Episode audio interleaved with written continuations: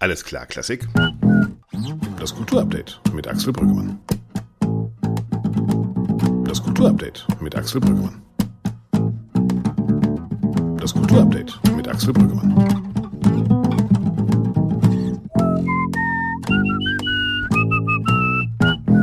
Unverwechselbar. Die Intro von Georg Breinschmied war das. Boah, was ist das für ein Wetter da draußen? Endlich Sommer. Und das bedeutet für alle in der Klassikwelt, die Festspielsaison steht vor der Tür. An einigen Orten hat sie schon angefangen. Ich war diese Woche in Brixen bei den Brixen Classics, ein relativ junges Festival. Und weiter geht es natürlich die große Bayreuth-Eröffnung. Obligatorisch am 25. Juli, dieses Mal mit Tristan und Isolde. Und im gleichen gleichen Jahr gibt es auch noch den Ring des Nibelungen. Also viel vorgenommen hat sich Katharina Wagner.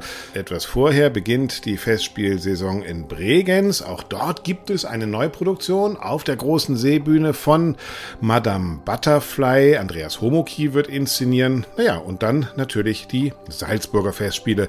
Die wollen nach wie vor an Theodor Kurenzis und dem Ensemble Musica Eterna festhalten, planen unter anderem einen Doppelabend inszeniert von Castellucci Gucci mit Orff und König Blaubartsburg. Ja, und weil der Sommer vor der Tür steht, dreht sich natürlich auch bei uns alles um die bevorstehende Festspielsaison. Hier im Podcast Alles klar Klassik des Lismond Centers der Bertelsmann Stiftung.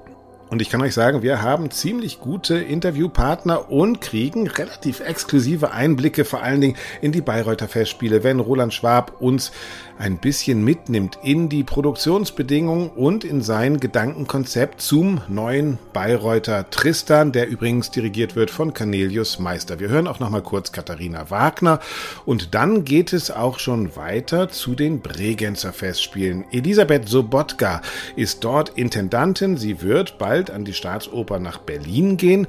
Und sie wird mit uns darüber reden, wie sich ein Festspielbetrieb von einem Repertoirebetrieb unterscheidet, was sie jetzt besonders genießt und was sie in Berlin vielleicht vermissen wird. Am Anfang aber reden wir mit der Sopranistin Camilla Nühlund darüber, wie anstrengend es für Sängerinnen und Sänger geworden ist, dass neben dem normalen Repertoire die Sommersaison immer länger und immer größer wird. Ja, und dann gibt es gegen Ende des Podcasts noch ein kleines Gespräch mit Ilya Bondarenko. Ihr werdet euch vielleicht erinnern, das ist jener ukrainische Geiger, der aus dem Luftschutzbunker eine Volksweise gespielt hat und hunderte von Geigerinnen und Geigern in der ganzen Welt animiert hat, mit ihm zu spielen. Wir werden mit ihm darüber reden, wie es ist, zwischen Festspielbetrieb und zwischen Krieg hin und her zu pendeln. Natürlich wird auch Dorothea Gregor wieder da sein. Wir werden die Klassikwoche gemeinsam Revue passieren lassen und auch über ein Thema reden, das auch euch ganz besonders beschäftigt hat. Noch immer kommen Reaktionen auf unseren vorletzten Podcast zum problematischen Thema der Publikumsauslastung in Theatern und bei Orchestern. Und da haben uns viele Mails erreicht. Auch für diese Sendung könnt ihr uns natürlich schreiben an redaktion.allesklarklassik.de. Naja, und wenn ihr uns eine neue Intro spielen wollt, seid ihr herzlich eingeladen, eure MP3 zu schicken, ebenfalls an diese Adresse redaktion@allesklarklassik.de und die Noten bekommt ihr auf unserer Homepage auf allesklarklassik.de. Ich würde mich riesig freuen. Ich habe es eben schon gesagt, meine erste Festspielstation in diesem Sommer waren die Brixen Classics, ein erst zwei Jahre junges Festival in Südtirol. Unter anderem ist dort aufgetreten Camilla Nylund, die Sängerin. Sie bereitet gerade ihr Debüt als Isolde an der Zürcher Oper vor und wird im Sommer in Bayreuth die Elsa in Lohengrin singen. Nach ihrem Konzert in Brixen habe ich mich mit ihr unterhalten, bis wir von den Gläserträgern zur Party Party gezwungen würden. Hier unser Gespräch. Camilla, wir sitzen hier in Brixen. Äh, eins der ersten Sommerfestivals. Du kommst aus Zürich, machst dort äh, die Isolde, dann gehst du nach Bayreuth, um noch ein bisschen Elsa zu machen. Ist der Sommer immer ein Ausnahmezustand für Sängerinnen? Meistens. Also ich habe das jetzt gemerkt, dass äh, auch natürlich nach Corona ist der Sommer äh, die Zeit, wo man ein bisschen aufatmen kann und wo, wo auch äh, Konzerte stattfinden können mit Publikum. Und ja, man, man hofft jetzt immer auf den, auf den Sommer, Sommer und man, man packt natürlich ein bisschen zu viel rein, denke ich. Auf der anderen Seite, ähm, Festivals sind ja dazu da, weil man sagt, man ist an einem Ort und arbeitet an irgendetwas. Salzburg, Bayreuth, die großen Festivals. Merkt man einen Unterschied in Produktionsbedingungen zwischen Festivals und normalen Opernhäusern oder ist das eigentlich inzwischen das gleiche, nur eine Extended Version im Sommer? Nein, es ist schon ganz anders. Also wenn man zu einem Festival kommt, dann kommt man schon mit einem anderen Gefühl schon. Also es ist ein bisschen, ja, eine andere Gemeinschaft, als wenn man jetzt äh, in, in, zu, einem, zu einem Opernhaus oder ein, ein anreist und man macht dann so seine Vorstellung oder man macht eine, eine Produktion. Ein Festival hat doch irgendwie was, ähm, ja, was, was Besonderes.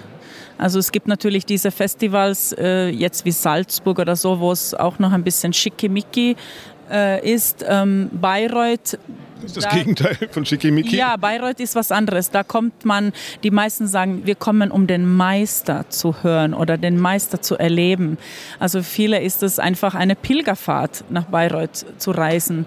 Und das ist ja unik, also das, das gibt es ja nirgendwo sonst. Und ich aber egal, ob Salzburg oder Bayreuth, auch das Publikum ist anders und das merkt ihr als Künstlerinnen und Künstler auch, dass andere Erwartungen an euch gestellt werden. Man muss besonders gut sein, man muss, ist nicht im Repertoire, man ist nicht in diesem ganz normalen Alltag ja, der Oper. Ich meine, es ist natürlich, Bayreuth ist ja in dem Sinn auch sehr besonders, weil es nur Wagner gibt. Es gibt keine anderen Komponisten. Man, man, man muss spezialisiert sein auf, auf Wagner. Man muss Wagner singen können das ähm, ist sehr, sehr, sehr besonders. Also in Salzburg gibt es ja viele verschiedene Sachen, die die da machen. Auch wenn ich jetzt natürlich mitgekriegt habe, dass, dass die äh, Katharina Wagner das jetzt ein bisschen ähm, größer macht diesen Sommer. Also es sind sehr, sehr, sehr, sehr viele Kon auch Konzerte dazu und sehr, sehr viel anderes Programm auch.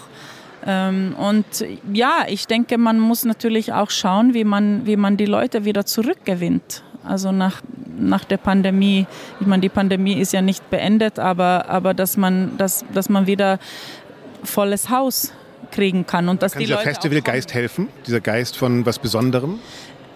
Ich denke ja, dass die, dass die Leute ähm, dann, wenn, wenn die vielleicht Urlaub haben und, und äh, ähm, gut aufgelegt sind und, und irgendwie was Besonderes erleben wollen, das, das ist ja ein, ein ganz anderes Gefühl, wenn man dann äh, vielleicht für eine Woche irgendwo hinfährt und, und man, man erlebt verschiedene Aufführungen oder verschiedene Konzerte, statt jetzt nur einen Abend irgendwo hinzugehen.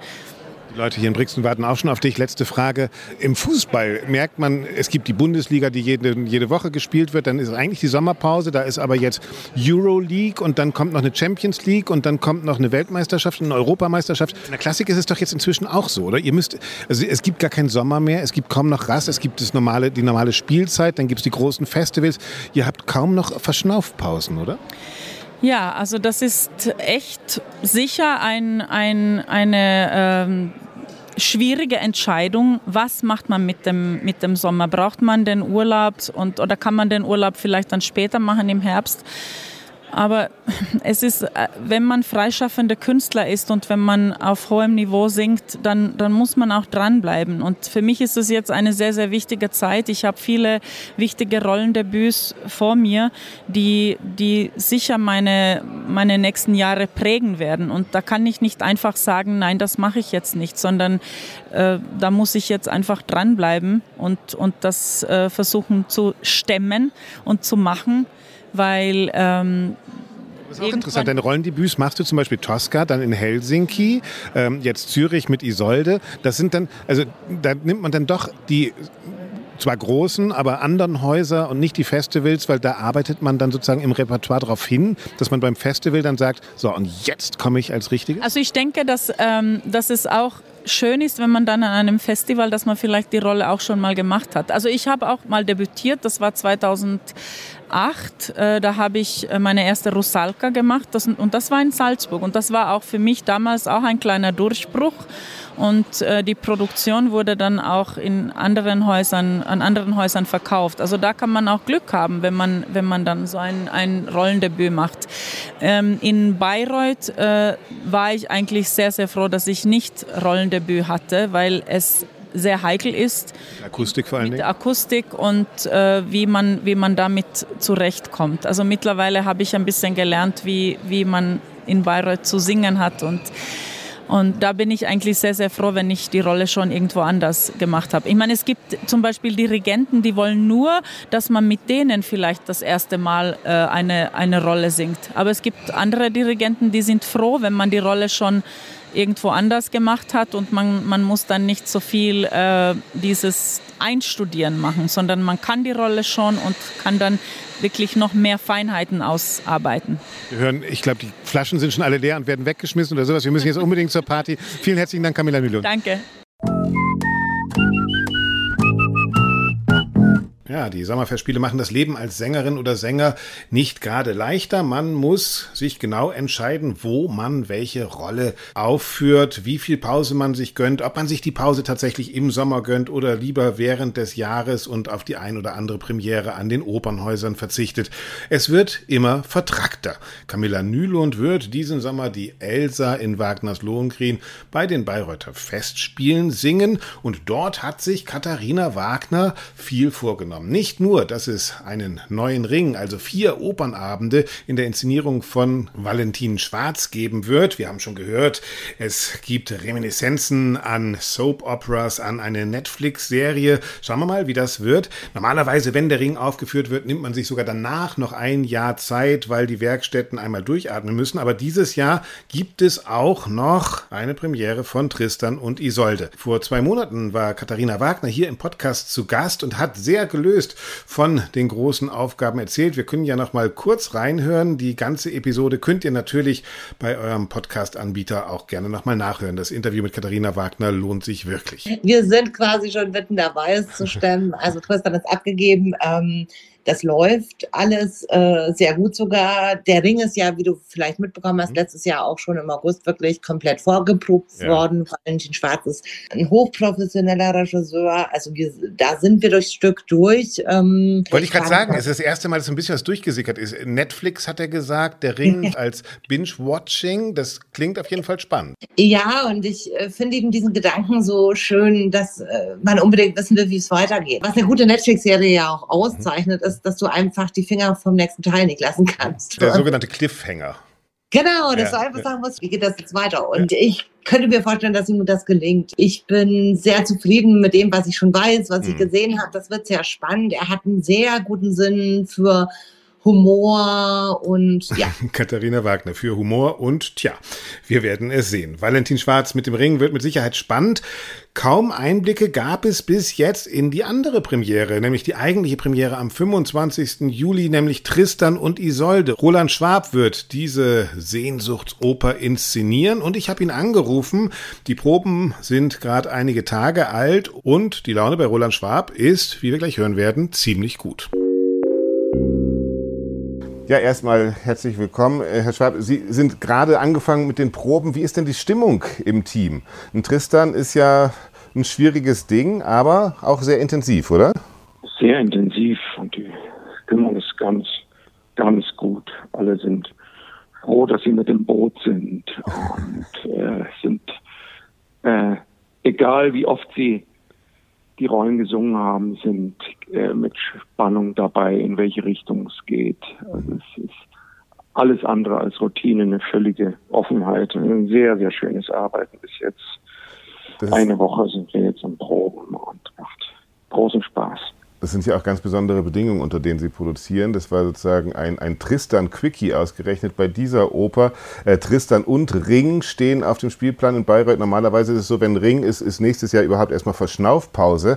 Sie mussten relativ schnell ein Konzept sich überlegen oder haben Sie dieses Konzept, seit Sie 16 sind, schon mit sich getragen und gesagt, oh, jetzt kommt endlich dieser Anruf und jetzt kann ich das machen? Man lässt Stücke in sich äh, langsam wachsen, langsam reifen. Und daraus würde ich sagen, man dann, wenn man den Auftrag kriegt, diesen Reifeprozess und welche Themen einen interessieren und welche Atmosphären einen interessieren. Das ist eher die Sache, als dass ich da was schon äh, in der Schublade gehabt hätte. Tristan ist wahrscheinlich auch ein Werk, das sehr lange reifen muss, oder? Also wenn man versucht, den Inhalt zu erzählen, ist es eigentlich, zwei Menschen lieben sich und können sich nicht kriegen und das über fünfeinhalb Stunden. Da kann man sagen, da passiert nichts oder man kann sagen, es passiert alles und muss sich dann als Regisseur wahrscheinlich auf irgendwas konzentrieren, oder? Genau. Also reifen insofern, als man irgendwann als Regisseur bei diesem Stück äh, merkt, zu viele Ideen sind kontraproduktiv. Ja? Gerade kristallin denken, das ist angesagt. Äh, was ist gerade nötig, um das Werk abheben und transzendieren zu lassen? Ich will mich nicht als Regisseur äh, zwischen Werk und Publikum hier schieben. Also wenn, wenn wir ehrlich sind, äh, das ist jetzt provokativ von ja. mir, aber als Regisseur hat man, wenn es hochkommt, hat man ein Prozent von der Genialität von Richard Wagner und seiner Vision. Ja? Hm. Also da möchte ich mich nicht äh, mit diesen ein Prozent in den Vordergrund schieben, aber die mein Talent einsetzen, um wirklich dieser Musik äh, zu helfen, dass sie, dass sie uns einfach in den ultimativen Sog mhm. Hineinversetzt. Das so sehe ich hier meine Aufgabe. Das heißt, sollte nicht mit Zurückhaltung verwechselt werden, überhaupt nicht. Das ist eine feine Kunst der Dosierung für die, für die feine Kunst des Übergangs mhm. sozusagen.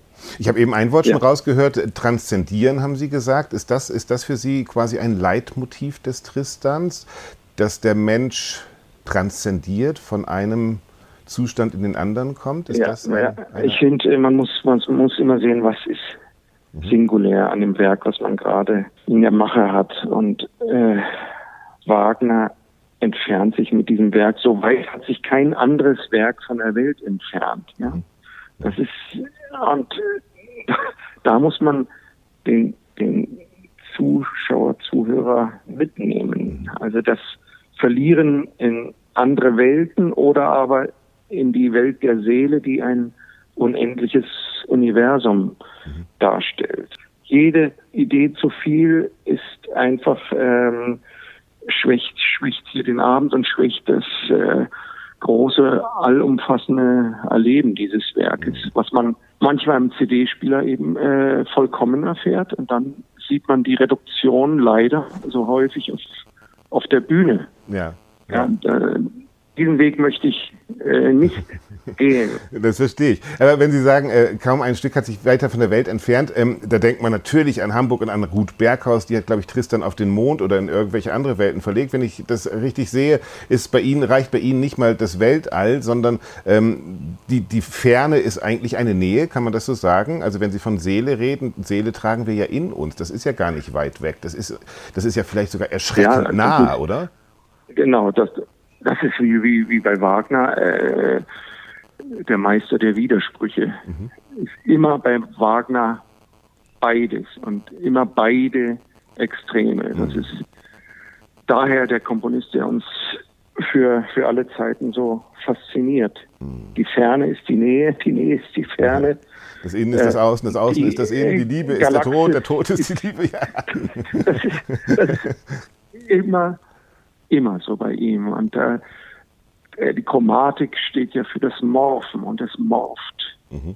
äh, von, von einem Extrem zum, zum anderen, äh, äh, nah an der Unmerklichkeitsschwelle. Das sind diese Geschichten, die mich, mhm. die mich sehr, sehr interessieren. Und äh, natürlich Seelenräume, der, der Raum bei uns wird so ein Seismograph der Seelenzustände und äh, nimmt diese Idee von Morphing auf mit einem technischen Novum. Das darf ich nicht verraten, aber was sehr für dieses, für diese Seelenzustände, für diese Aggregatzustände, für das ewige Morphen und Transformieren steht transformieren, transzendieren, morphen. Das sind ja äh, und, und, gleichzeitig ein, ein, ein, ein, ein Ausbrechen aus dieser Welt. Und das ist ja auch ein Zustand, den Tristan und Isolde erfahren. Also wenn man aus diesem klassischen Regietheater, whatever that is, äh, denkt, würde man ja sagen, passt genau in diese Welt. Ne? Wir haben es mit einer Welt zu tun, die wir gerade kaum noch aushalten können.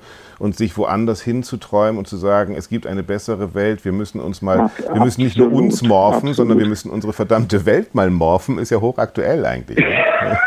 Das, das, würde ich auch gern tun, die Welt gerade äh, morphen. Ja, es ist eine Zeit eigentlich wieder de, des Eskapismus. Mhm. Ja, und äh, ich finde, ähm, gerade in unserer bedrohlichen aktuellen Weltlage darf man diesen Eskapismus wieder wieder zulassen. Mhm. Ja, äh, man darf zulassen, dass man sich äh, wegmorft in andere Gefilde. Mhm.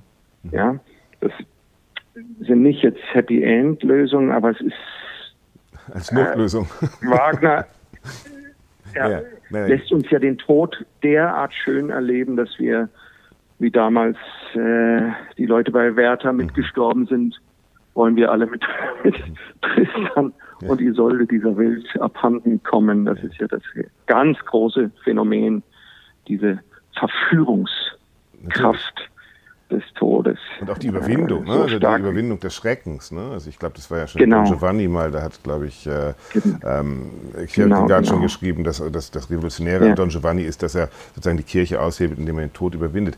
Wir sind gespannt, wir wollen auch gar nicht so viel verraten. Ich möchte noch ein, weil dieser Podcast ja dreht sich ja um, um die Besonderheit der Festspiele.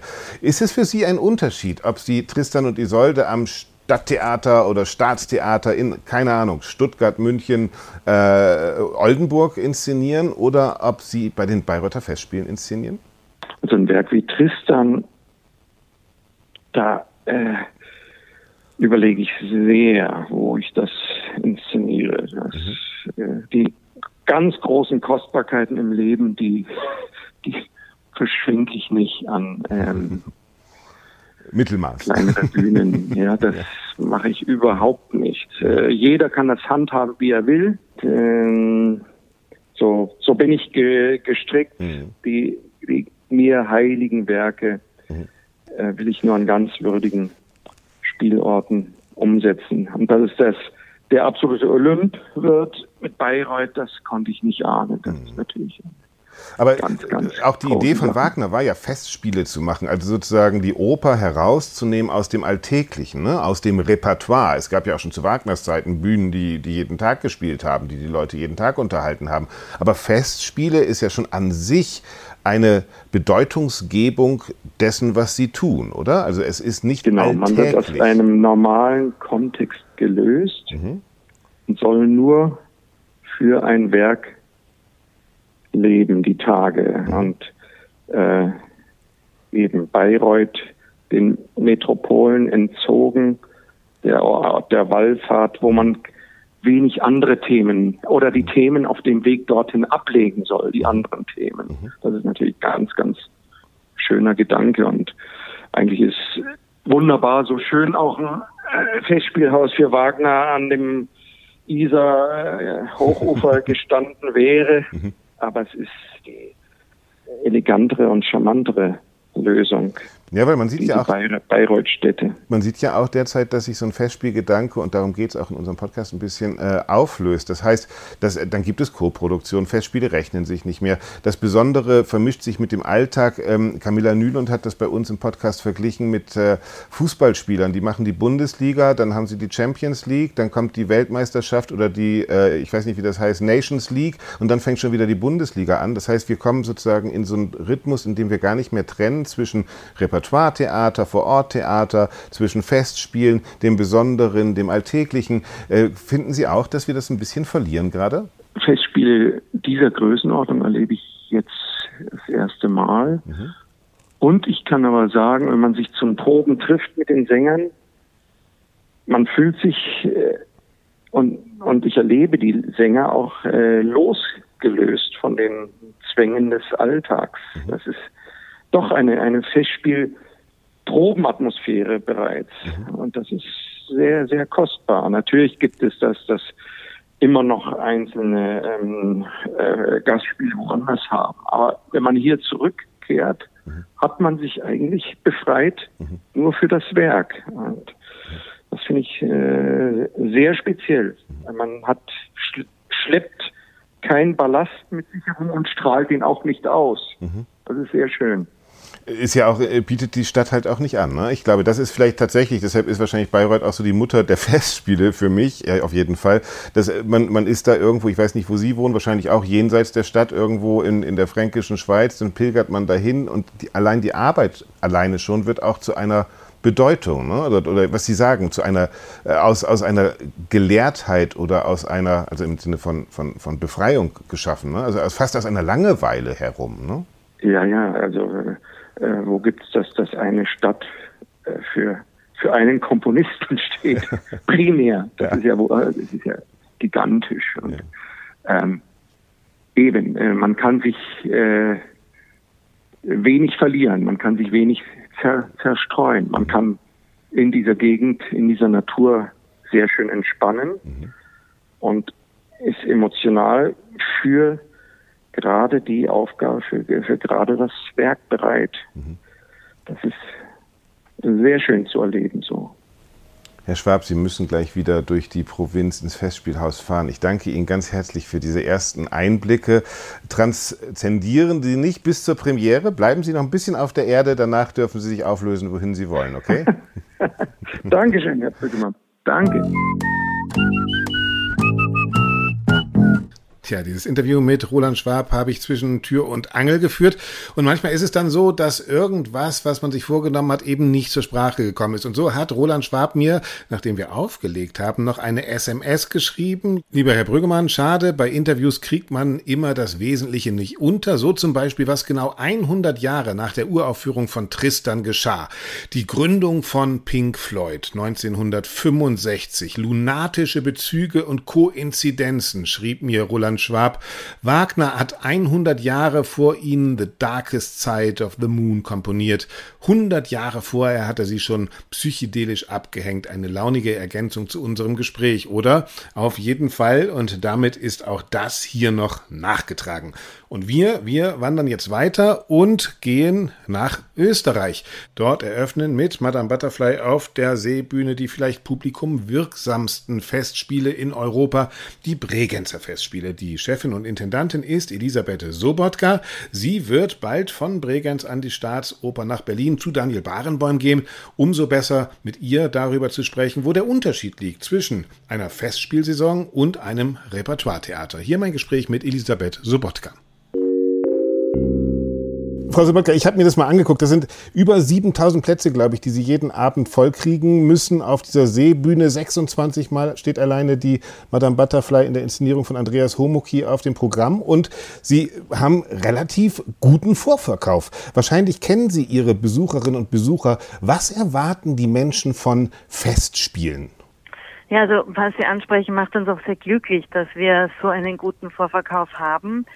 Und ich glaube, ähm, die die Besucher unserer Festspiele erwarten eine Mischung aus einem ähm, sehr schönen, ähm, auch entspannenden Abend hier am See, aber gleichzeitig auch, wenn ich es jetzt ähm, äh, sehr poetisch sage, eine Verzauberung, mhm. eine Magie des Ortes. Mhm. Also, dass sie sich wirklich auch einlassen können und wollen auf die Besonderheit hier am See in in freier Natur eine große Oper erleben mhm. zu können. Aber ohne sagen jede Schwelle. Das ist, glaube ich, wirklich das Besondere. Ja, ich glaube, beides passiert ja bei Ihnen. Das ist ja das Interessante, glaube ich, in Bregenz, oder? Also wenn ich momentan so gucke, wie die Klassikszene sich aufteilt, ist das entweder erwarten Menschen wirklich ein Vergessen des Alltags, das, was Sie vielleicht mit Verzauberung nennen, oder es sind die Hardcore-Klassikfans, die wirklich Neuentdeckungen suchen, die diese wirkliche äh, Tiefe von klassischer Musik suchen, was Sie ja dann auch bieten, indem Sie Siberia von Giordano oder sowas anbieten und wirklich Opern neu entdecken. Ist das der Spagat, der von Ihnen auch dramaturgisch geplant ist? Verzauberung für die vielen und gleichzeitig Entdeckung für, für die Interessierten? Ja, das ist ja sagen die, die sogenannte Bregenzer Dramaturgie, mhm. auch an den jeweiligen Orten, dass die ideale Musiktheaterform, das ideale Musiktheaterformat zu finden. Und wir haben drei, wir haben, also wir haben noch mehr, aber wir haben für das Musiktheater wirklich drei besondere Orte. Das ist die Seebühne, mhm. das ist die ganz, ganz klassische Opernbühne im Festspielhaus. Und dann haben wir auch noch den Luxus der Werkstattbühne, wo wir freie Formate machen können.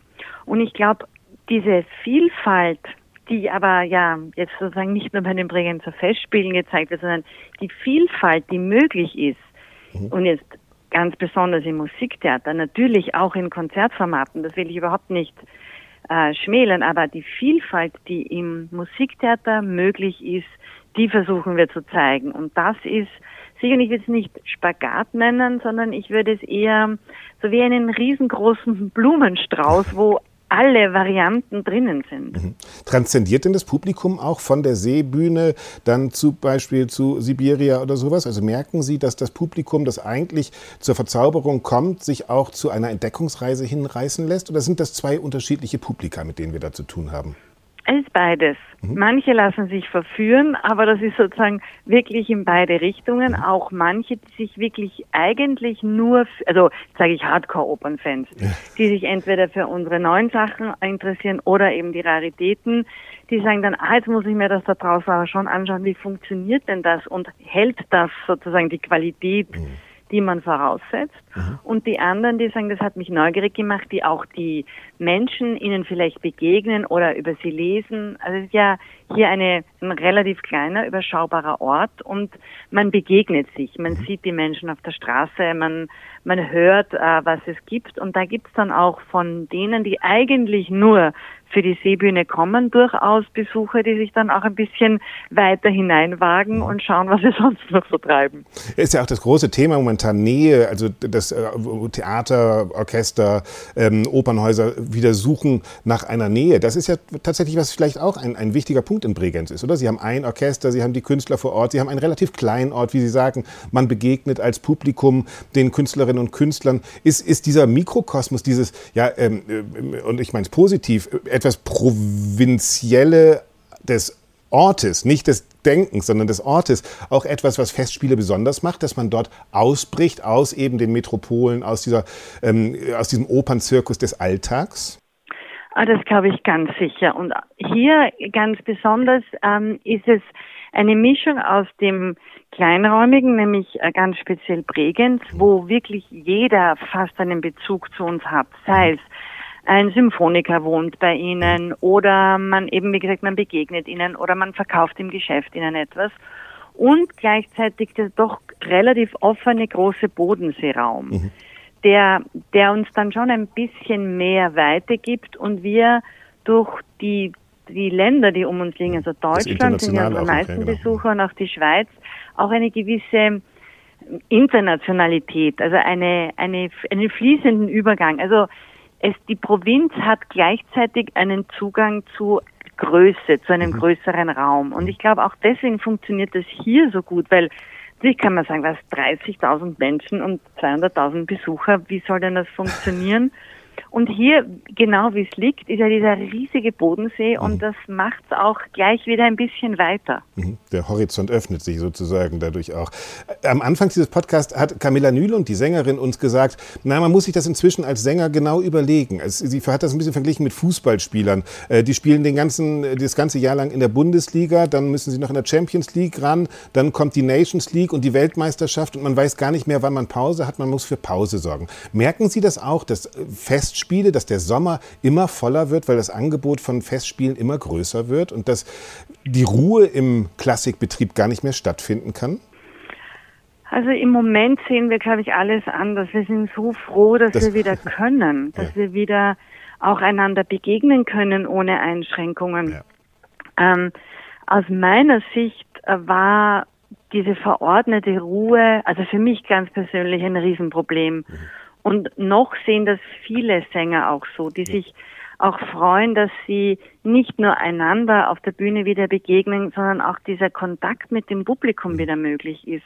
Auch Veranstaltungen, wo man sich trifft, die ganzen Feierlichkeiten davor und hinter der Bühne. Also im Moment genießen und feiern wir diese Form der Normalität, die wir echt verloren hatten und sind immer, das also wir hatten dafür jetzt vor allen Dingen, gerade ne? also auch das Probenbeginn. Gesellschaftliche der Klassik, das haben wir verloren. Ja, das, wir hatten Probenbeginn und der ganze Raum war voll und es war einfach so ein tolles Gefühl, dass man miteinander diese Dinge machen kann, darüber verhandeln kann und sie für ein großes Publikum auch wieder anbieten kann. Frau Sobotka, Sie kommen aus einem, einem Repertoirehaus, Sie gehen an die ähm, Oper nach Berlin, also machen dort auch wieder ganz großes Staatstheater, das das ganze Jahr überläuft. Was werden Sie vermissen, was Festspiele Ihnen geben, was ein Repertoiretheater nicht hat? Also was mir speziell diese Festspiele geben, ist die unglaubliche Vielfalt, die ich vorher schon kurz angesprochen habe, in der, in der Möglichkeit, welche Opernformate ich hier machen kann. Aber hier habe ich ja auch das Theater. Und das habe ich für mich wirklich ein bisschen auch entdeckt, dass ich hier auch zwei Theaterproduktionen im Jahr begleiten kann. Ähm, das kann ich dann in Berlin nur noch als Zuschauer. Das ist auch gut so, aber das werde ich vermissen.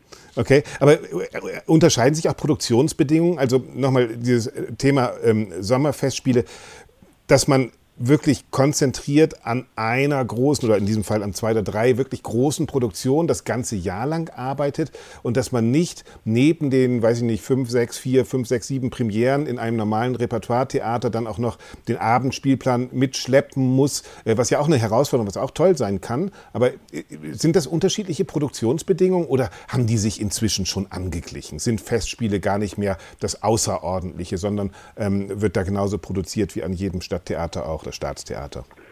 Nein, es sind ganz besondere Produktionsbedingungen, wo einerseits ähm, große Freiheit ist, aber die auch eine gewisse Beschränkung ist. Und was mir, also wenn ich es jetzt andersrum formuliere, das, was mir hier gefehlt hat, war äh, Ensembles, die einen wirklich begleiten. Also ein, ein Orchester, das, wir haben zwar unser Orchester in Residence, aber die kommen zu Gast. Die sind ja nicht sozusagen das Orchester, dass man formen oder mitgestalten kann oder auch eine, ein, in einem Theater eine eigene ähm, Dramaturgie oder einen, einen, eine Atmosphäre in einem mhm. ähm, Repertoiretheater aufbauen. Das ist etwas ganz was anderes als Festspielatmosphäre zu gestalten. Mhm. Und natürlich auch in der in der Tiefe, in der man in einzelne Produktionen einsteigen kann. Das gelingt einem bei einigen auch in einem Repertoiretheater. Aber hier hat man natürlich unterm Jahr die Möglichkeit, sich nahezu in jedes Projekt sehr deutlich zu versenken. Absolut. Und das auch als Publikum. Frau Sabotka, ich freue mich auf den Sommer, wünsche Ihnen alles Gute, auf dass sich auch die restlichen paar Karten noch verkaufen mit Madame Butterfly, mit Siberia und man kann einfach gucken, was Sie noch alles auf dem Programm haben auf Ihrer Homepage. Vielen herzlichen Dank und einen schönen Sommer wünsche ich Ihnen. Danke, vielen Dank zurück.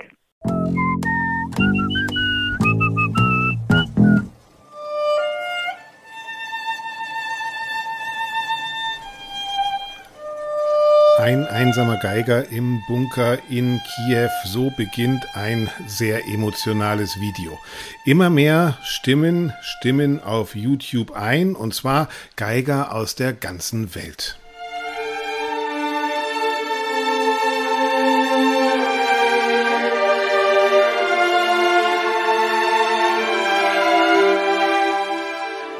Der, da spielt, ist Ilya Bondarenko.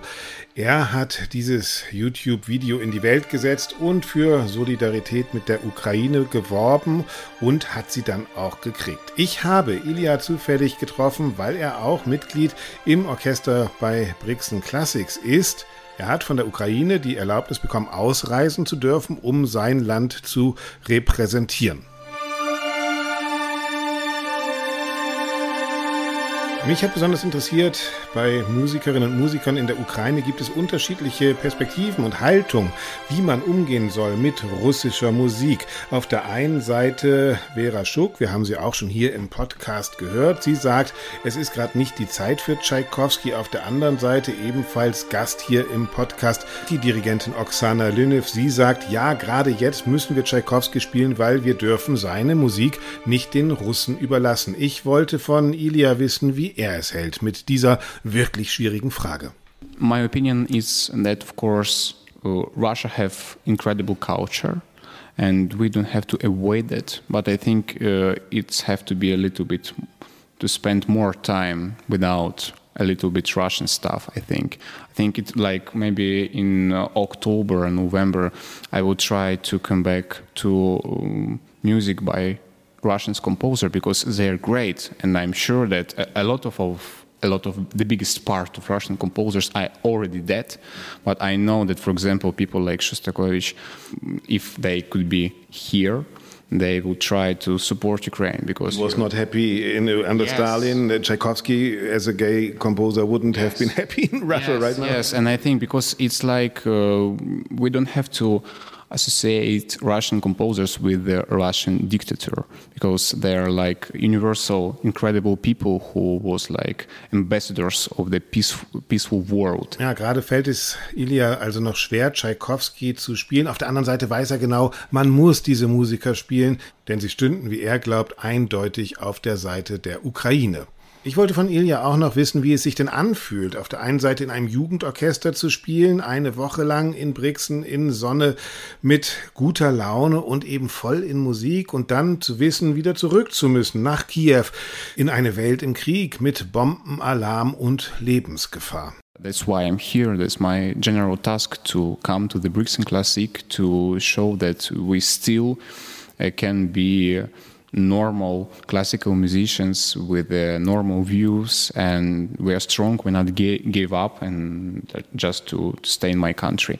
But of course, for me, that all festival it's a little bit like a very happy dream because uh, every time, of course, I like music. It's my life, and I, I'm like fall in love in music and uh, but sometimes when i'm just sitting on my chair in the orchestra i'm like a little bit switch off and uh, thinking about what's going on now in my home because i just can't left that thoughts like out. Even here where it's like very happiness atmosphere very great atmosphere because people just enjoying the life it's beautiful because there is no war Ilja fühlt sich also als Botschafter der Ukraine und weiß, wie wichtig es ist, die Musik hochzuhalten. Vielleicht auch als Hoffnung, aber natürlich auch als Speerspitze einer künstlerischen Freiheit, um die es hier natürlich auch geht.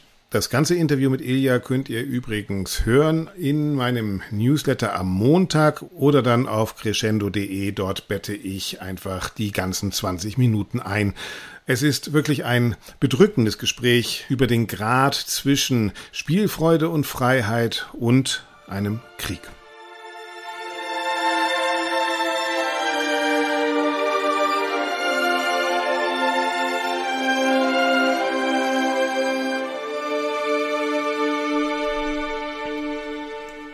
Ja, Ilya Bondarenko war das. Was für eine absurde Situation. Und jetzt auch bei mir Dorothea Gregor. Hallo Doro.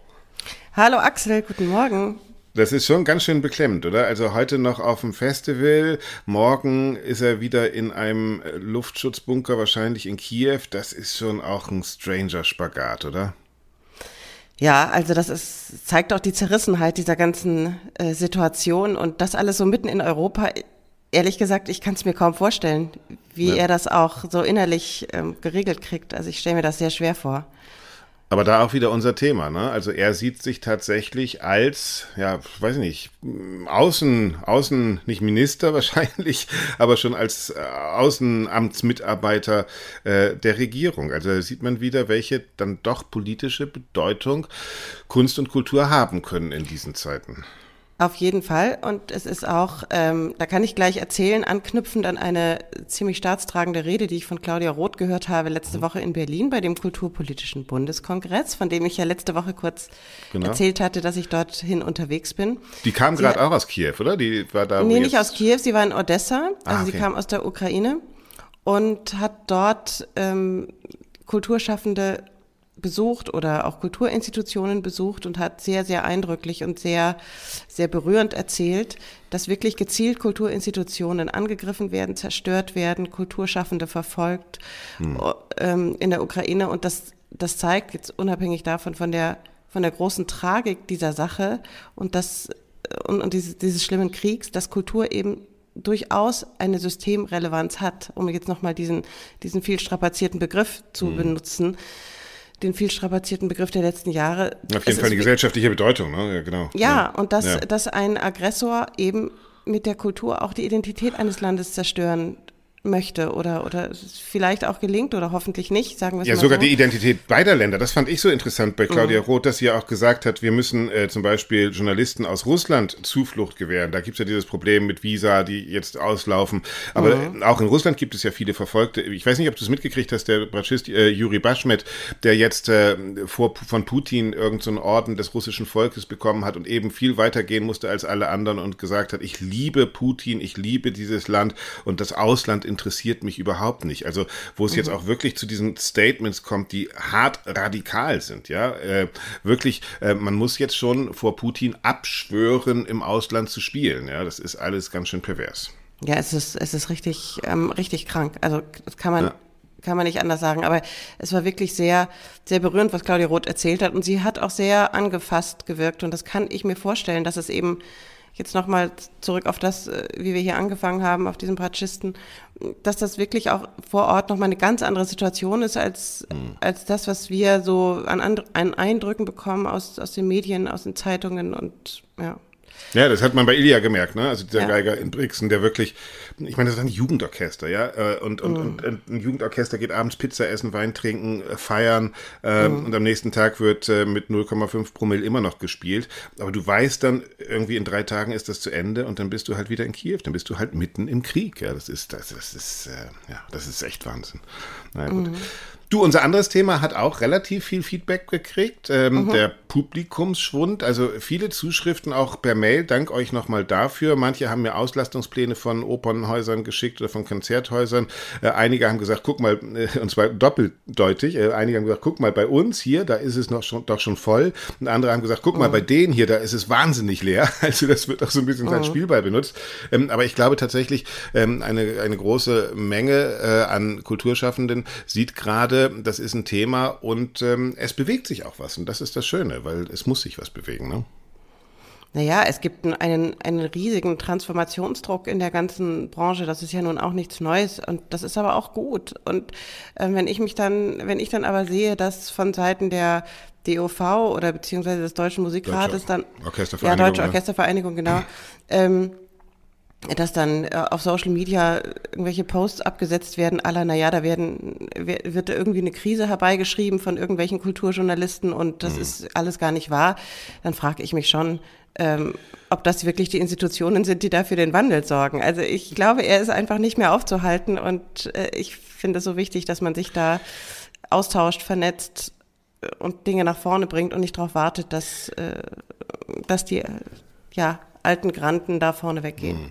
Ja, das ist aber, was ich jetzt mit meinen zarten 50 Jahren wirklich äh, lerne äh, und nicht nur, nicht nur in diesem Wandel der Orchester- und Theaterlandschaft, äh, sondern auch schon in dieser Kriegsgeschichte, dass ein System, was sich nicht wandeln will, was starr bleiben will, was mhm. äh, an alten Fründen und auch an meinetwegen zu Recht äh, damals äh, erarbeiteten und er demonstrierten und er diskutierten Fründen von Gehältern, von äh, Gewerkschaftsbeteiligung und was weiß ich, was er alles hat äh, und das weiter festhängen will, hat diese Methode Leute, die eine Krise beschreiben, um positiv auf sie zu reagieren, erstmal als eigentlich Schuldige ausmachen. Ja, also mhm. äh, diese diese Wandlungsprozesse funktionieren immer nach dem gleichen Schema. Es gibt Leute, die etwas bewahren wollen die schaffen es aber nicht, sozusagen den Anfang der Krise bei sich selbst zu sehen, was sehr sinnvoll wäre, um sich dann wieder weiterzuentwickeln, sondern die sagen, ah, Schuld sind eben, meinetwegen, die Journalisten oder Schuld ist derjenige, der das beschreibt. Äh, und man würde am liebsten die, die Hände vor die Augen tun und die Ohr, äh, Hände auf die Ohren und sagen, ich höre nichts, ich sehe nichts. Und mhm. das ist, ähm, wenn man dann zurückguckt, natürlich die Erfahrung schon auch das sind die, die dann stehen bleiben, ja. Also wir haben ja mal dieses Bild vom abgehängten Zug, in dem noch so im Orient Express Luxuszug, wo noch gefeiert wird und der merkt gar nicht mehr, dass er gar nicht mehr in der Klassikwelt ist, dass es gar keine Zuschauer mehr gibt bei ihm, sondern dass das einfach nur noch ein Als-Ob ist. Und das finde ich schon ganz interessant, dass das gerade passiert in allen Wandeln, die wir so in Gesellschaft haben. Es gibt Gruppen, die sagen, nein, es soll doch bitte alles so bleiben wie immer und schuld mhm. sind diejenigen, die sagen, dass sich was ändert. Das stimmt doch gar nicht so. Ja, und, das stimmt äh, nicht und die ja. sind alles nur Spielverderber und so. Genau. Auf der anderen Seite glaube ich jetzt auch fast fast, wenn du das hier so erzählst, dass äh, beide Seiten, wenn man das jetzt mal ein bisschen polarisierend aufstellen möchte, einander dann auch brauchen. Ähm, ja, ja, natürlich. Dann, ne? Und dass es wichtig ist, dass es, ähm, dass es diese vielleicht diese beiden Pole gibt und irgendwo auch das Teil des Prozesses ist, wie du es gerade beschrieben hast, bis sich dann was ändert. Vielleicht ist das einfach nur so ein momentaner Zustand und es ist aber trotzdem so wichtig, ähm, dafür einzustehen und für Veränderung und für Wandel und Transformation mhm. aufzustehen und sich zu engagieren. Also das wird, das ist mir nochmal klar geworden, das wird jetzt hier von den, von den Big Playern der Branche wahrscheinlich nicht als erstes kommen. Ja, obwohl auch da muss ich sagen, also gerade auch auf unserem Podcast, ich meine, es gab dann ein FATS-Interview mit, ich glaube, dem Intendanten des Kissinger Sommers, der gesagt hat, wir müssen näher ans Publikum kommen. Also ich, äh, Stephen Walter hat es, glaube ich, nochmal äh, auf, auf einer Internetseite gesagt, äh, in dem Facebook, das ist diese Bumps on Seats Geschichte. Also man merkt ja, dass das ein Thema ist, was auch die Macher der Klassikszene durchaus beschäftigt und auch die Großen. Also ich glaube, auch da gibt es, es gibt Leute, die haben es gecheckt, äh, weil die reagieren schon und die werden dann die Ersten sein. Es gibt Leute, die haben es noch nicht gecheckt, die machen dem Wandel das Leben schwer. Aber ja, wahrscheinlich hast du recht, mhm. Wandel es halt nicht umsonst. Ne? Wandel ist mhm. immer auch ein Ringen und das ist ja auch richtig so. Ja, und zum Thema Wandel, ich kann ja auch noch sagen, ich war am Samstag äh, in der Elbphilharmonie beim, bei, den, bei der Verleihung des Tonali Awards. Tonali ist in Hamburg, Axel, das weißt du sicherlich, aber vielleicht für den einen oder anderen Hörer, die Hörerin, ähm, ein, ja, ein partizipatives Projekt, ein Kultur- und mhm. Bildungsprojekt, wo mhm. äh, junge Menschen klassische Musik selber machen, aber mhm. auch die Konzerte organisieren, sie hören und so. Also die sind, ist ein interessantes, wirklich interessantes Projekt, was es seit 2010 gibt, was vieles versucht auch anders zu machen eben in dem äh, klassischen Konzertbereich. Und äh, dieses Konzert in der Elbphilharmonie war wirklich insofern spannend, dass es, dass es so völlig fließende Übergänge gab von wann fängt ein Konzert an und wie hört's auf. Mhm. Ähm, es gab Übrigens mit dem Trickster-Orchester, ne? Das Trickster-Orchester ja, richtig, ja, wurde ausgezeichnet. Äh, gerne nochmal genau. nachhören. Das haben wir in der Serie über äh, Quo Vadis Orchester, äh, mhm. heißt die, äh, beim Podcast. Da ist das Trickster-Orchester bei uns nochmal zu Gast und diskutiert auch, genau, Wandel und wie Konzert in Zukunft sein kann. Und du hast dich jetzt überzeugt in der Elbphilharmonie. Ja, genau. Also, ja. ja. also es war total anders. Ähm, es hatte eine ganz andere Dramaturgie als jetzt das ein klassischer Konzertbesucher so erwartet hätte. Gab da sicherlich auch ein, noch einige Dinge, die man an, äh, so ein paar Schräubchen, an denen man hätte nochmal drehen können. Aber es war so, also das Konzert fing einfach fließend an. Also ob das Publikum kam in die Elbphilharmonie, hat die Plätze eingenommen und irgendwie ging das dann so schon los. Es war schon auf der Bühne was los und genauso ging es auch zu Ende. Es gab eine große Sternwanderung hin durch die Stadt aus verschiedenen Stadtteilen Hamburgs zur Elbphilharmonie. Mhm. Also es war ein großes Begegnungsfest und äh, das war erfrischend anders, kann man wirklich sagen. Ja, das ist das dürfen wir eigentlich auch nie vergessen. Ja, es gibt immer auch wieder diese Momente von es ist doch schon auch noch ziemlich geil. Und eben auch das Neue ja. begeistert uns immer wieder neu. Ne? Also ich habe das in Brixen, habe ich moderiert, eine, ein, ein Konzert in, in der Disco, wo, wo wir mit einem DJ zusammengearbeitet haben, der dann sozusagen Sounds über die klassische Musik gelegt hat und das verschwamm dann auch alles. Man wusste gar nicht mehr, mhm. wann fängt man an zu tanzen, wann nicht. Und das sind alles Formate und Formen, die, die unmittelbar begeistern. Und das funktioniert mhm. neben all dem auch. Ich habe äh, gestern äh, gerade gesehen, wieder das große Sommerkonzert in der Wiener Philharmoniker. Und das ist ja auch gut, dass die dann in Schönbrunn wie jedes Jahr wieder ein bisschen Walzer spielen und so äh, mit Andres Nelsons. Gehört halt auch zur Klassik dazu. Mhm. Ähm, äh, das ist halt ich mag's auch, vorhersehbar. Ja, genau, ist auch gut. Ja, mhm. ist aber die vorhersehbare Klassik. Ne? Das ist die, die, die Pflege der Tradition, genau. Du, ähm, unser, unser Thema ist äh, Festspiele. Ähm, mhm. Weiß nicht, wie es bei dir ist. Ich freue mich dieses Jahr lustigerweise, trotz all des Chaos, tatsächlich auf Bayreuth, ja, mit Ring und ah, Tristan. Okay. Und jetzt nach Wann dem Gespräch los? mit Schwab am 25. Juni jedes Jahr äh, fett in, im Kalender eingetragen. 25. Juni Bayreuther Festspiele mit Tristan. Und ähm, jetzt, nachdem wir mit äh, Roland Schwab geredet haben, bin ich neugierig, wie er dieses Transzendieren, Transzendieren, so heißt es, mhm. von Tristan und Isolde dann wirklich auch bildlich aufstellen wird. Also freue ich mich Super. drauf. Super. Sehr gut, sehr gut. Pilgern wir. Ja, ja, ganz ohne Pilgerchor oder mit, das wird man genau. dann wird man dann sehen. Ähm, ja, genau. Und sind das, würdest du sagen, das ist dein Highlight des Sommers an Festspielen oder hast du da noch andere? Ähm, ich, ja, ich, ich denke tatsächlich, das ist so. Ähm, äh, natürlich werden, werden wir mit, mit Argus Augen auch auf die Salzburger Festspiele gucken und das tue mhm. ich jetzt mal auf die Playlist. Ähm, noch steht ja Theodor Kurentis äh, als Dirigent für Blaubartsburg äh, mhm. auf dem Spielplan. Blaubartsburg halte ich ein, für eine ganz, ganz großartige Oper und mhm. deshalb tue ich das auf unsere Playlist, einen Ausschnitt aus Ach. Blaubartsburg, damit man sich mal äh, schon mal vorbereitend anhören kann. Find Schauen wir mal, wie es da in Salzburg weitergeht. Und ich muss dir ehrlich sagen, Axel, Korinth hin oder her, aber ich hätte eigentlich schon Bock, das auch zu sehen in, äh, in Salzburg. Und ich hoffe aber natürlich, dass das in jedem Fall eine, eine gute und gelungene Inszenierung und Sache wird. Und ähm, es muss jetzt nicht mit Herrn Korenzis sein, aber das Stück, gebe ich dir total recht, ist der Hammer. Ich ja. finde es richtig, richtig gut. Ja, äh, da finde ich die Programmierung mit Orff davor braucht kein Mensch, finde ich. Castellucci haben wir jetzt auch schon tausendmal gesehen. Aber gut, das ist, das mhm. ist ein anderes Thema. Wir wollen ja heute nicht schlecht reden, wir wollen heute uns freuen. Äh, ich werde auf jeden Fall äh, neugierig nach Bayreuth fahren. Ich werde auch in Bregenz sein, übrigens. Ne? Also mhm. Frau Sobotka haben wir auch gehört. Äh, Madame mhm. Butterfly. Ähm, ja, und all darüber werden wir natürlich auch berichten. So. Wunderbar, wunderbar. Playlist ist gefüllt, Interviews sind geführt. Draußen, ich weiß nicht, wie es bei dir ist. Ich bin hier gerade in der Nähe von Passau. Es mhm. ist irgendwie 32 Grad. Ich muss jetzt mal irgendwie einen See finden. Ja, echt hier noch gar nicht. Ich bin in Münster und ja, ähm, es, ist, es ist bewölkt und ich glaube, es soll aber auch warm werden jetzt dieses Wochenende. Also wird es auch mit Sicherheit, aber im Moment ist es noch total aushaltbar. Nein, aber es nicht. ist ja auch kein, ist ja auch kein See in der Nähe, so gesehen passt es. Genau. Also, du in deinem Münster, ich hier in meinem Passau. Mhm. Ich, ich, ich suche jetzt einen See und plitsch platsch und sage, haltet die Ohren steif und bis nächste Woche. Ciao, Baba.